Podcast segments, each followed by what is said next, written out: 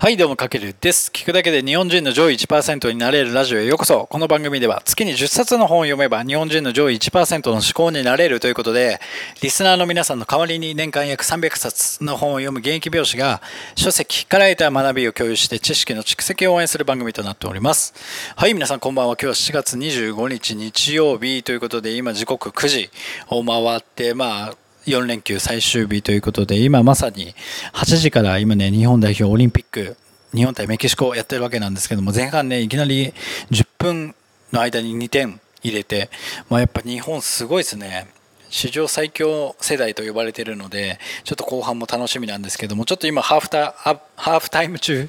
にちょっとまたラジオ撮ってるんですけども、昨日ちょっとね、ラジオ撮れなくて、はい、また今日やっていきたいと思うんですけど、また土日ね、あの一応、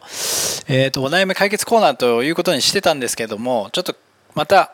ちょっとね、ビジネス書の中からピックアップした内容をまた土日も引き続きやっていこうかなと思ってて、またちょっとこのラジオ自体も本から得た学びだけじゃなくて、まあ僕も美容師歴18年やってきたので、その、なんだろうな、サービス業として、プロフェッショナルとしてのこう心構えだったりっていうのも発信していこうかなと思ってますので、またね、皆さんお聞きください。というわけで今回はちょっと本題いきましょうか。今日テーマはポジティブこそ最強3対1の法則ということでやっていきたいと思います。まあこれは本当にまあ僕で言えば美容室で店長をやる方とか、まあ、部下がいて、まあ美容室だったらアシスタントがいて、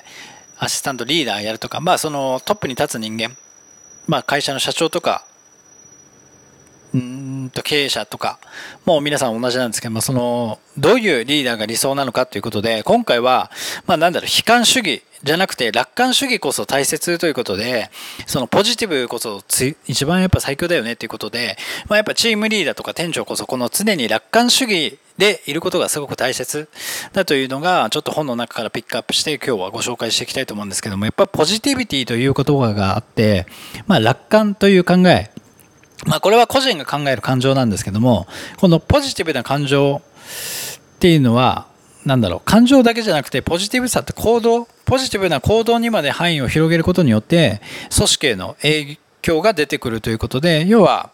自分一人がポジティブな気持ちでいることもすごく大事なんですけどもそれを今度感情だけじゃなくてチームの中お店の中で行動にまでそのポジティブな反応を広げていくと、まあ、組織全体にそのポジティブさが伝わって影響してくるということでやっぱり自分自身誰かのポジティブを受け取るんじゃなくてやっぱ自分発信自分主体でポジティブさをチームに伝染させていくってことが、えっと、リーダー。としての一番最も大事なことなんじゃないかなっていうことですよね。で、やっぱりネガティブな感情って、やっぱ自分を守るために行動とか視野を狭めてしまうんですけども、ポジティブな感情っていうのは頭と心の働きを解放して、やっぱり視野を広げることができる。これを拡散効果と拡張効果かと呼んでるんですけども、やっぱりポジティブな方が視界が開けて、要は見える視点がやっぱネガティブって視野を狭くしてしまうので人の悪いとこばっかり見ちゃったりとかあらを探しちゃったりするんですけどもポジティブな感情で自分がいることによって視野が広がるので悪いところだけじゃなくてその相手のいいところを見れたりチームのいいところを見えたり組織のいいところが見えたりしていくっ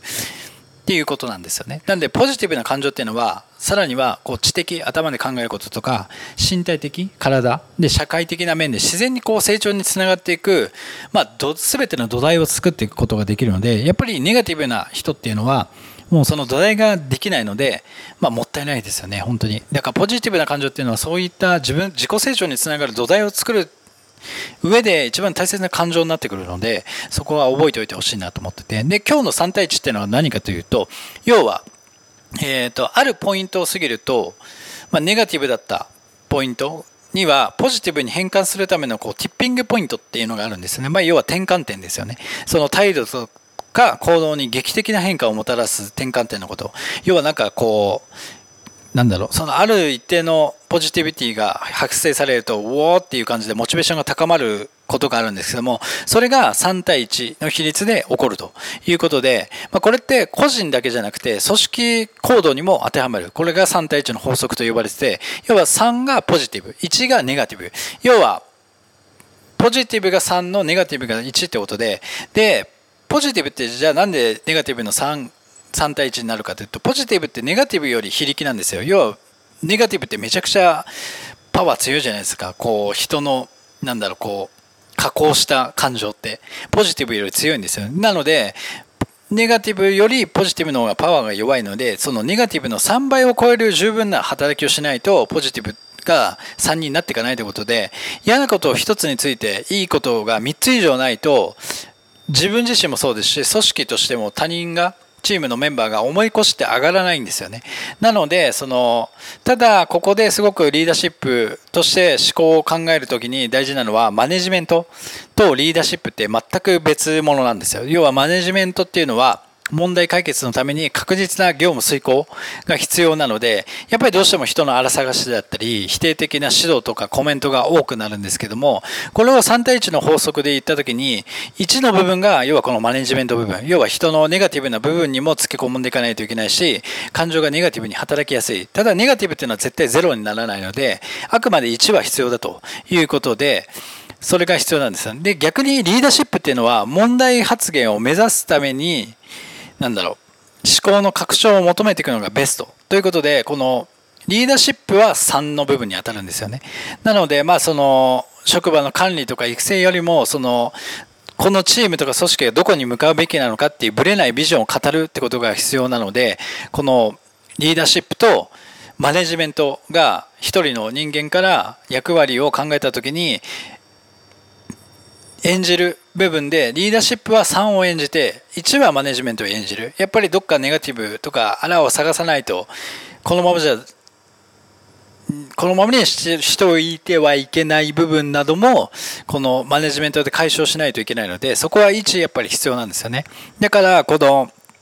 なんだろう、管理職として職場やチームを導くためには、マネジメントが1に対してリーダーシップを3倍示していかなければいけなくなる。まあ、で、要は多くのこのトップに立つ人間っていうのは、やっぱりこう、マネジメント、業務がカチカチしっかりやっていかないといけないために、このマネジメント部分が1じゃなくて、マネジメント部分が5とかなってしまうんですよ。で、リーダーシップは1とか0になってしまうので、職場が、で、この業務は、ね、ちゃんとしっかり進行していくんですけども、やっぱり職場全体が、人全体が疲れ切ってしまうということで、やっぱりこのマネジメントっていうのは1あって、それを3倍リーダーシップを発揮していかないと、この組織とか、自分が今いる組織とかチームは成長していかないということで、この3対1の法則っていうのは、まあ要はトップに立つ人間もそうですし、今後リーダーになっていくまあ皆さん多分ね、ずっと、まあ特に男性の場合だったら、働いていく中で、どんどんどんどん後輩ができて、自分が上のポジションになっていくわけなんですけども、そういう方たちも、まあどういじゃあどのようにしてこのリーダーシップ発揮してていくかって考えた時に、この3対1の法則っていうのは常に覚えておいて損はないんじゃないかなと思いますので、今日はこの内容をシェアさせていただきました。はい。というわけで、まあ今回参考文献としてまたゼロから考えるリーダーシップという一冊から、ちょっと内容をピックアップして皆さんに、